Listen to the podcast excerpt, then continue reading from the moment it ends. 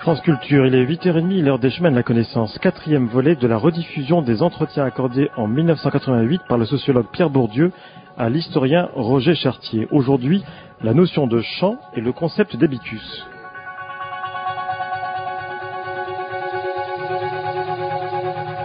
Je crois qu'un des problèmes euh, auxquels tu te confrontes et qui est aussi un problème partagé par les historiens, c'est euh, ce que tu as appelé la genèse au sein des individus biologiques des structures mentales. C'est-à-dire finalement comment euh, les sujets, euh, les agents sociaux incorporent un certain nombre de structures qui ensuite guident leurs principes de comportement, leur euh, mode de conduite, la hiérarchie de leurs choix, leur goût.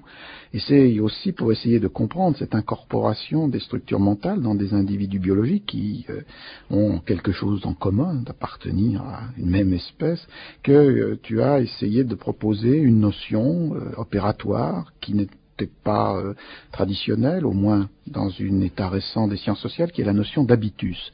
Ça peut paraître un peu barbare, cette, ce, ce, concept et ce mot pourquoi l'employer et d'où vient-il finalement? Est-ce que c'est quelque chose que tu as forgé ou est-ce que c'est en rapport à une autre tradition, alors celle-ci plus ancienne que le vocabulaire employé par exemple dans l'histoire des mentalités euh, et dans les premières formes des annales que euh, tu as situé ce projet oui, la notion d'habitus est une très vieille notion, puisque en fait elle remonte à Aristote, à travers saint Thomas, etc. Mais je pense que la perspective généalogique, enfin que d'ailleurs beaucoup de gens aiment euh, apprendre aujourd'hui, parce que j'ai réactivé ce concept, euh, n'apporte rien sur un concept. En fait, euh, euh je pense que le, le fait, ça serait une réflexion au fond sur une bonne police des mœurs conceptuelles. L'usage, je crois, scientifique d'un concept euh, suppose une maîtrise euh, pratique, si possible théorique, des usages antérieurs, et euh, de l'espace euh, conceptuel dans lequel le concept euh, emprunté a été utilisé. Et en fait, à partir de cette maîtrise de l'espace, on peut avoir une ligne théorique, comme on a une ligne politique, à partir d'une intuition des espaces politiques différents à travers lesquels des constantes structurales se, maintiennent. Alors la notion d'habitus, telle qu'on la trouve, euh, chez Aristote ou chez saint Thomas ou au-delà, chez des gens aussi différents que Husserl ou, ou, euh, ou Mauss ou Durkheim lui-même, etc., ou Weber. Enfin, bon, cette notion dit toujours quelque chose de très important. Elle dit finalement que euh, les sujets sociaux ne sont pas des, on pourrait dire, mentes momentanés, des, esprits instantanés. Mais, euh, autrement dit, euh, pour comprendre ce que quelqu'un va faire, il ne suffit pas de connaître le circuit stimulus, de connaître le stimulus. il y a au niveau central, enfin, quelque chose qui se passe et un système de disposition. Alors ces dispositions, c'est-à-dire ce sont des, choses qui existent à l'état virtuel et qui vont se manifester en relation avec une situation. Voilà, en gros. Alors c'est un débat extrêmement compliqué, mais, mais euh, la, notion, la notion d'habitus a plusieurs vertus. Elle est importante donc pour rappeler ça, pour rappeler que les, les sujets ou les agents plutôt ont une histoire, qui sont le produit d'une histoire individuelle d'une éducation euh, euh, associée à un milieu, etc., et qui sont le produit d'une histoire collective, et qu'en particulier les catégories de, de pensée, les catégories de l'entendement, les, les, schèmes de perception, les, les, les, systèmes de valeurs, etc., sont le produit de l'incorporation de structures sociales. Bon, alors je, vais prendre un exemple qui est un peu compliqué, mais je crois qu'il faudra bien comprendre. Bon, ayant à étudier tout à fait récemment les choix des élèves qui, après le lycée, euh, euh, après le bac, vont, vont s'orienter dans cet espace extrêmement compliqué aujourd'hui qu'est le système des institutions d'enseignement supérieur, ayant à expliquer pourquoi, euh, il faut imaginer ça comme une espèce de forêt, il y en a qui vont partir à gauche, d'autres à droite, d'autres qui vont se perdre dans des méandres, dans des labyrinthes, etc.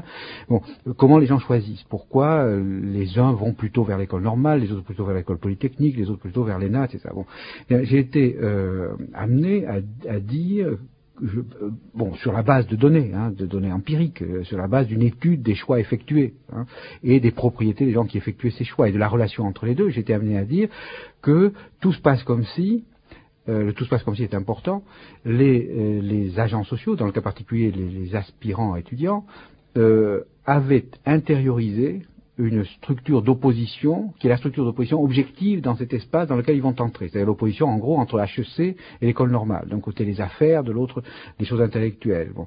Et, ils ont donc des systèmes de préférence qui sont acquis euh, dans leur famille. On, trouvera plutôt des fils de profs à l'école normale et plutôt des fils de commerçants à HEC. Qu'est-ce qui, qu'est-ce qui est déterminant de ces choix? C'est la préférence, euh, de, le, choix dans cette alternative qui est très structurante de la mentalité euh, moderne, euh, art-argent qui est une des grandes oppositions, désintéressé, intéressé, pur, impur, euh, euh, esprit, corps, euh, etc. Bon, cette opposition tout à fait fondamentale qui va déterminer les préférences en matière d'automobile, les préférences en matière de journal lu, les préférences en matière de vacances, le rapport au corps, je pense même la sexualité, etc. Cette, opposition va, qui existe dans l'objectivité, sous forme de distribution, de pratique, sous forme de, de, de structure, distribution de produits, etc elle va être intériorisée sous forme d'un système de préférence ayant à choisir entre euh, une position euh, intéressante intellectuellement mais peu payée, etc., et une position euh, économiquement très payante mais perçue comme non intéressante intellectuellement, si je suis fils de professeur, je choisirai la première. Bon, voilà en gros. Alors voilà un exemple, je ne vais pas peut-être je l'ai mal raconté, mais euh, de cas où une structure objective, euh, l'opposition des grandes écoles, qui est un, système extrêmement compliqué, euh, devient une structure subjective, enfin une catégorie de perception et d'appréciation, un système de, préférence. Alors, par quelle médiation? Alors ça c'est tout un travail. voilà un exemple. Oui, c'est là où la, la discussion, du point de vue des historiens, peut entrer. C'est-à-dire qu'en travaillant avec cette notion, il y a une première question qui peut se poser, c'est celle que Panofsky posait. Hein, lorsqu'il étudiait les homologies qui pouvaient exister à un moment donné entre les formes de l'architecture et les formes de la pensée, c'est euh, quel est le, lieu, la matrice euh, sociale qui euh, permet cette inculcation de dispositions suffisamment stables pour fonctionner dans des champs d'application extrêmement divers. Et alors là, est-ce que on peut lire ce que tu as fait plutôt en penchant du côté d'une incorporation très originelle en quelque sorte? Et il y a dans certains des textes, en particulier dans le livre le, sens pratique, euh, l'idée que les choses se jouent très tôt et que la prime enfance peut être euh, le moment euh, décisif de cette sorte de, transmission de la structure sociale à l'intérieur des individus avant même le maniement du langage, avant même la, pensée rationnelle et maîtrisée, ou bien est-ce que tu crois que les dispositifs institutionnels, par exemple l'école, auxquels tu as donné tant de temps et tant d'études, viennent ajouter, renforcer, corriger ce qui pourrait être la euh, première euh, incorporation au niveau de ce rapport de gestes, de comportement qui passe par le non-dit. Je crois qu'il y a là un grand débat puisque c'est celui qui euh, pose la question de l'importance relative de l'institution en sens, au sens de la, de la structure institutionnelle d'un côté, et de l'autre côté, tout ce qui passerait par ce voir-faire et ce euh, oui-dire, qui est celui d'une sorte de, matrice même des comportements au sein du rapport avec les parents et dans le plus petit de la, des cellules sociales, c'est-à-dire celle de, la, de la famille nucléaire, comme on dit, les parents et les enfants. Oui, euh, un préalable d'ailleurs à, la réponse. Euh, je veux saisir l'occasion euh, pour faire voir à quel point l'opposition individu-société, sur laquelle repose toute une série de débats actuels, holisme, individualisme, etc., est absurde. Enfin, dans la mesure où, pour, pour dire simplement, enfin, la société, euh, bon, c'est voilà un, de ces mots euh, euh, théologiques. Enfin, la société, faire une phrase dont, le, dont, le, sujet est la société, ça peut s'engager à, faire du nonsense. Bon, mais bon, cela dit, je suis obligé de parler comme ça pour aller vite. La société existe de deux façons. Elle existe dans l'objectivité, sous forme de, de structures sociales, de mécanismes sociaux, par exemple les mécanismes de recrutement d'élèves des grandes écoles ou euh, les mécanismes du marché, etc. et elle existe euh, aussi dans les cerveaux, euh, dans les individus. Autrement dit, la société existe à l'état individuel et à l'état incorporé. Bon. Autrement dit, l'individu biologique euh, socialisé, c'est du social individué.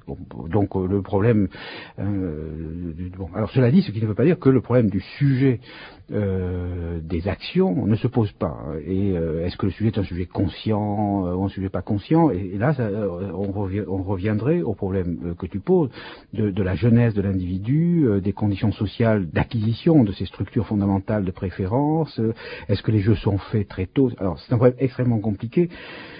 Je pense que euh, euh, il y a une, irréversibilité relative, c'est-à-dire que euh, pour, une raison logique assez simple, c'est que toutes les stimulations externes, toutes les expériences bon, seront à chaque moment perçues à travers des catégories déjà construites. Bon.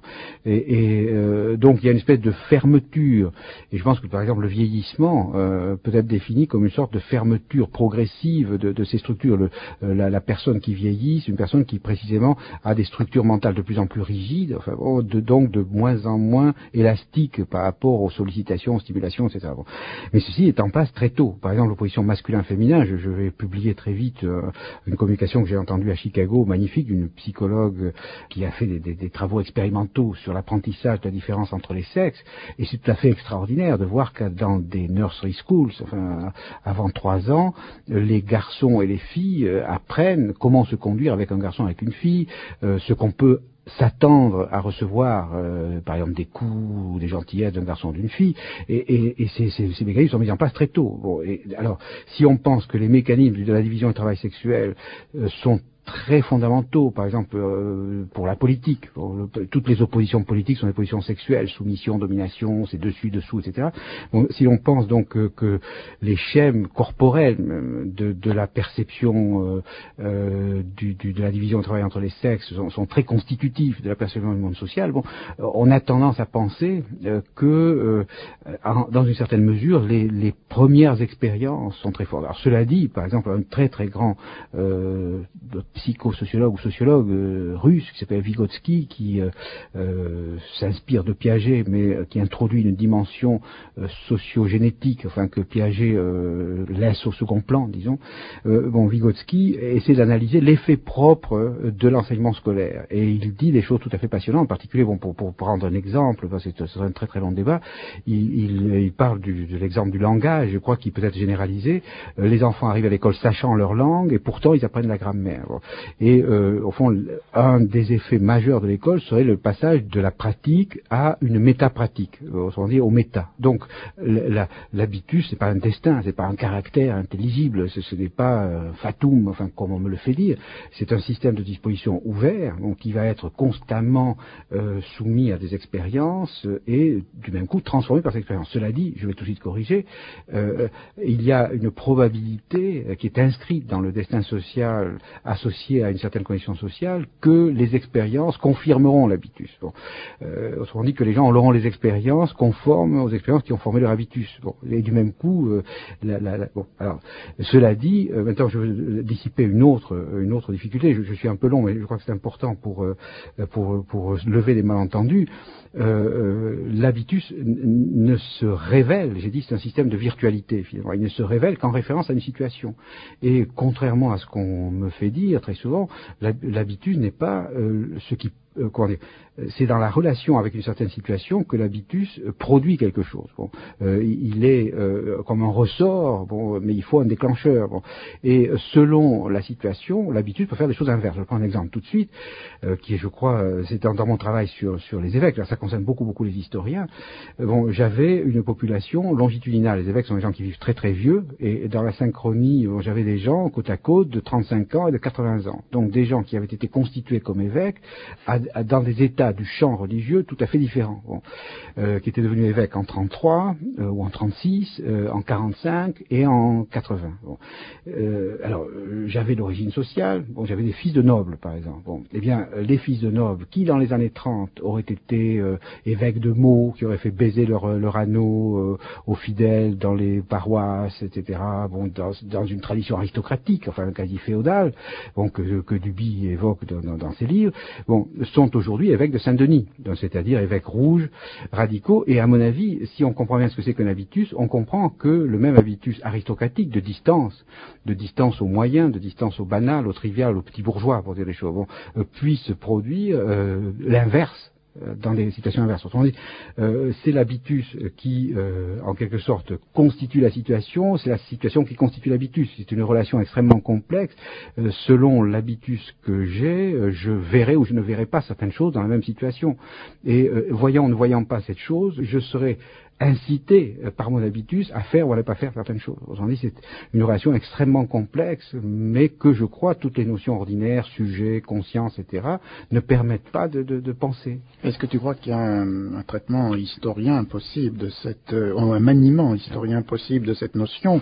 Et là, euh, en, t'écoutant, évidemment, on est frappé par des parentés et des différences avec un autre des auteurs qui emploie la notion d'habitus assez familièrement et fréquemment, qui est Norbert Elias, sociologue, lui aussi historien en un sens, mais euh, qui le manie. A plusieurs historiens, euh, je dois dire dont je suis, ont essayé de prolonger ou de manier cette réflexion pour essayer de comprendre comment, sur un procès de très longue durée, finalement, euh, les catégories euh, du mental, mais plus profondément encore que les catégories du mental, toute l'économie psychologique euh, des individus a pu être modifiée avec cette idée que est-ce qu'on peut historiciser l'objet que désigne la psychanalyse.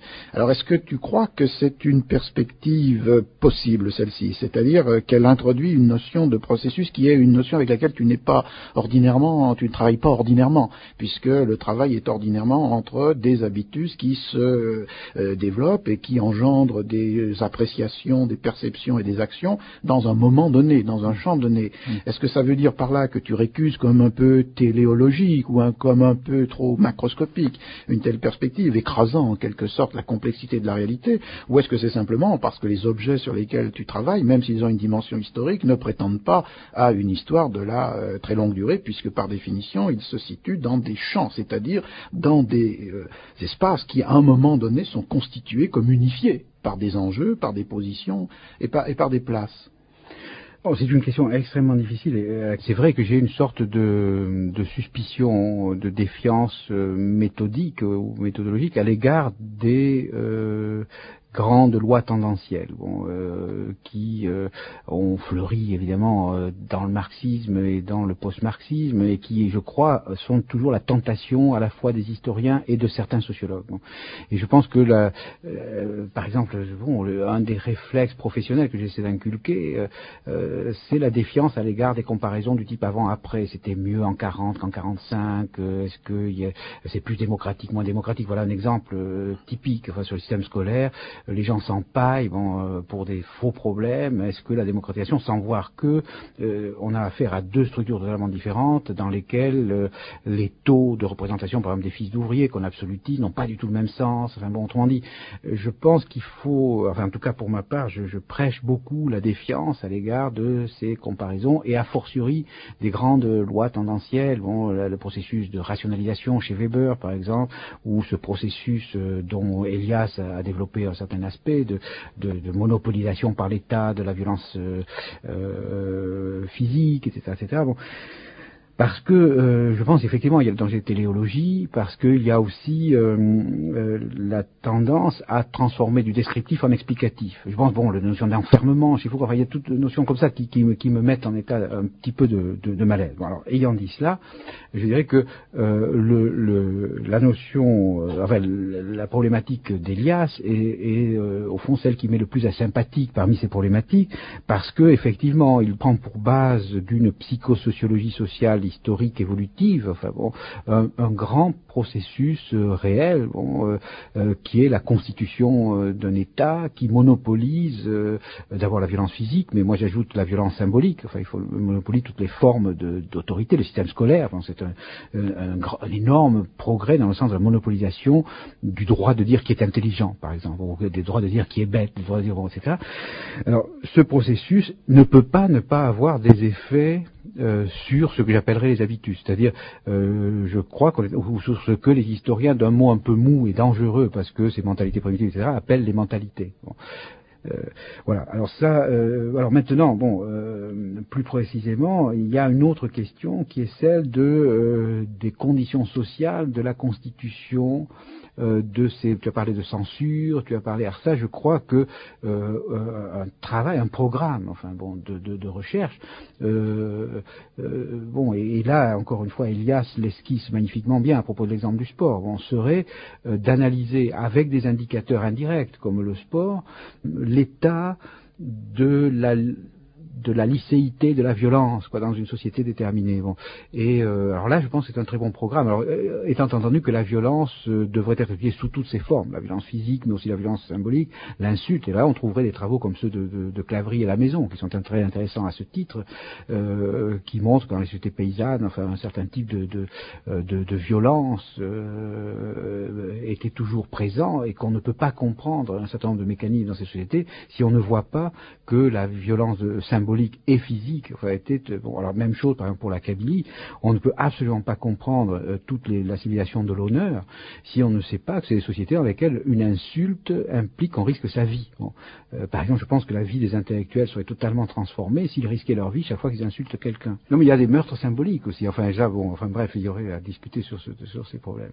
Oui on peut peut-être rester un, un, un moment sur l'exemple du sport qui nous a réunis un temps un peu en, non pas en marge mais enfin comme une partie simplement de, de l'activité, parce que je crois que c'est un exemple qui à la fois permet de comprendre euh, ce qui est d'important dans ce travail de type sur psychosociologique, c'est-à-dire les conditions de possibilité au niveau de l'habitus qui rendent possible une, une confrontation sans destruction, qui rendent possible un affrontement sans euh, que la vie soit en jeu.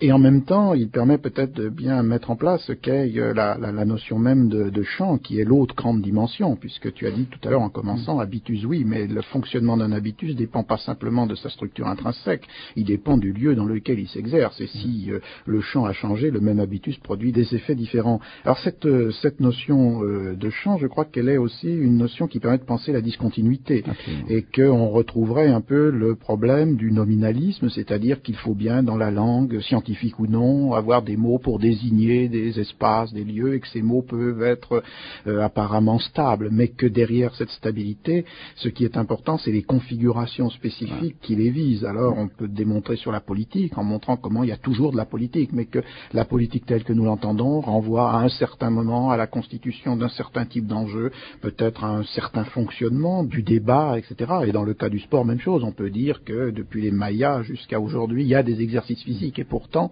ce que l'on peut définir comme l'espace du sport n'est pas depuis les Mayas. Il est à un certain moment. Donc je crois que c'est là où la problématique historienne sociologique se mêle complètement. C'est l'analyse des conditions d'émergence de ces euh, espaces relativement unifiés ou suffisamment unifiés pour permettre que l'on puisse euh, y désigner euh, des positions occupées par des acteurs, ces positions dépendant à la fois des acteurs et en même temps les modelant.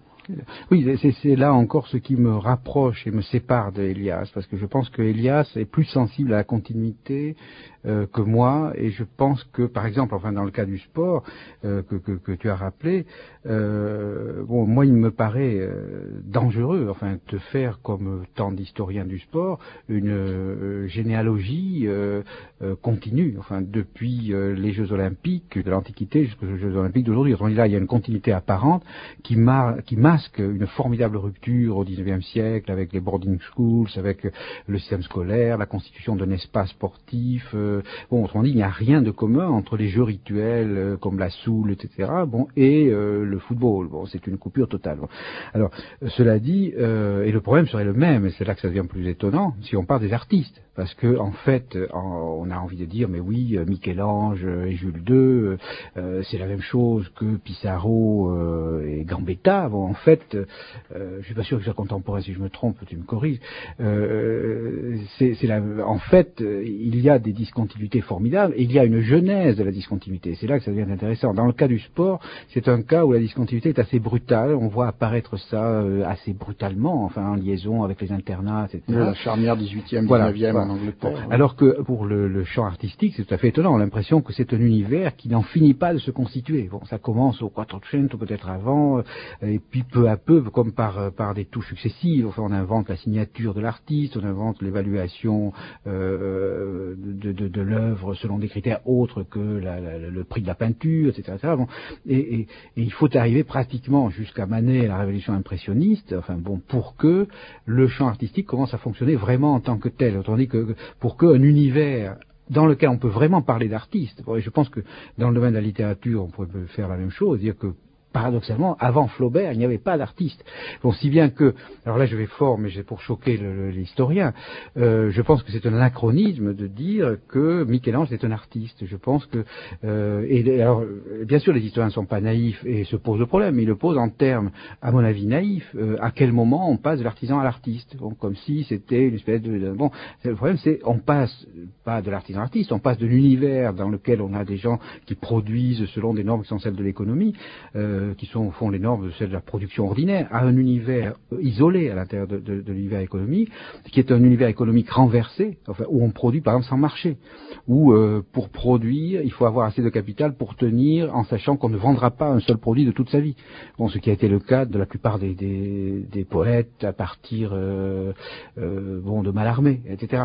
Bon, alors ça, je, pense qu'il faudrait développer l'analyse plus longuement, mais euh, lorsque nous disons, euh, nous projetons rétrospectivement le concept d'artiste euh, sur les périodes antérieures à 1880, en gros, ou, ou d'écrivains, nous commettons des barbarismes absolument fantastiques, et, du coup, nous, ne voyons pas des problèmes de, genèse, de genèse non pas d'un personnage, mais d'un espace dans lequel ce personnage peut exister en tant qu'artiste. Mais est-ce que tu ne crois pas que la, lecture d'Elias, à toi comme à moi, c'est-à-dire au sociologue comme à l'historien, amène une, une, grande question, qui est la place que l'on fait aux formes de l'exercice du pouvoir et à l'État euh, dans cette constitution progressive des champs, et que, bien entendu, une certaine histoire, soit sociale, soit euh, des mentalités, mais peut-être même aussi une certaine sociologie attachée à la description de chacun des champs, mmh. euh, séparés de l'ensemble social global euh, dans lesquels ils, ils sont inscrits, avait, avait, pu oublier. Et il me semble que c'est là où sa, sa, pertinence est forte. Elle est mmh. de rappeler que, soit par soustraction, soit par imposition, ces champs se constituent dans le rapport à l'État, soit parce qu'ils sont eux-mêmes une sorte d'émanation, et euh, ce champ qu'on ne pourrait pas appeler artistique à l'époque du mécénat et à l'époque de ces artistes euh, travaillant pour une économie, mais qui est largement une économie euh, qui n'est pas une économie de marché immédiatement, mmh. mais qui est largement une économie contrôlée, monopoliste d'État, ou bien au XIXe siècle cet espace autre qui est en dehors justement de la sphère du politique et de l'économique, finalement sont largement guidés par les formes successives compris l'exercice du pouvoir. Oui, cela dit, euh, bon, là encore, je divergerai avec Elias parce que je pense qu'il est Weberien. Hein, et en fait, ce que tu lui attribues, c'est du Weber. Ça, c'est pas du tout pour diminuer les mérites d'Elias, parce que refaire fonctionner vraiment un schème qui a été inventé par un grand savant, c'est déjà un acte scientifique formidable. Et si tous les savants étaient à la hauteur de leur passé euh, scientifique, la science serait dans un autre état, au moins la science sociale. Mais euh, cela dit, je pense que, enfin, moi, j'ai procédé autrement. Je pense que, en fait, en commençant par l'État, on, ne peut pas trouver le véritable rôle de l'État. Je pense que, par exemple, le champ artistique que j'ai essayé d'étudier, euh, la révolution impressionniste a été faite contre l'État, c'est-à-dire contre l'académie, etc., et avec l'État. Autrement dit, euh, le, le, problème de l'État, ne peut se poser, me semble-t-il, euh, qu'une fois qu'on sait comment fonctionnent les champs, et en particulier euh, euh, comment se constituent des univers indépendants par rapport au champ économique, relativement indépendants, hein, et comment se, alors l'État devient le lieu d'une métalutte en quelque sorte, d'une lutte à propos du pouvoir sur les champs. Euh, alors là, ça a l'air très très abstrait, mais je pourrais argumenter. C'est par exemple obtenir une loi euh, qui va changer euh, le prix des logements, voilà, ou obtenir une loi qui va changer l'âge de la retraite, voilà. Alors ça, c'est une lutte intra-champ, mais qui va changer le rapport de force, euh, trans-champ, mais qui va changer le rapport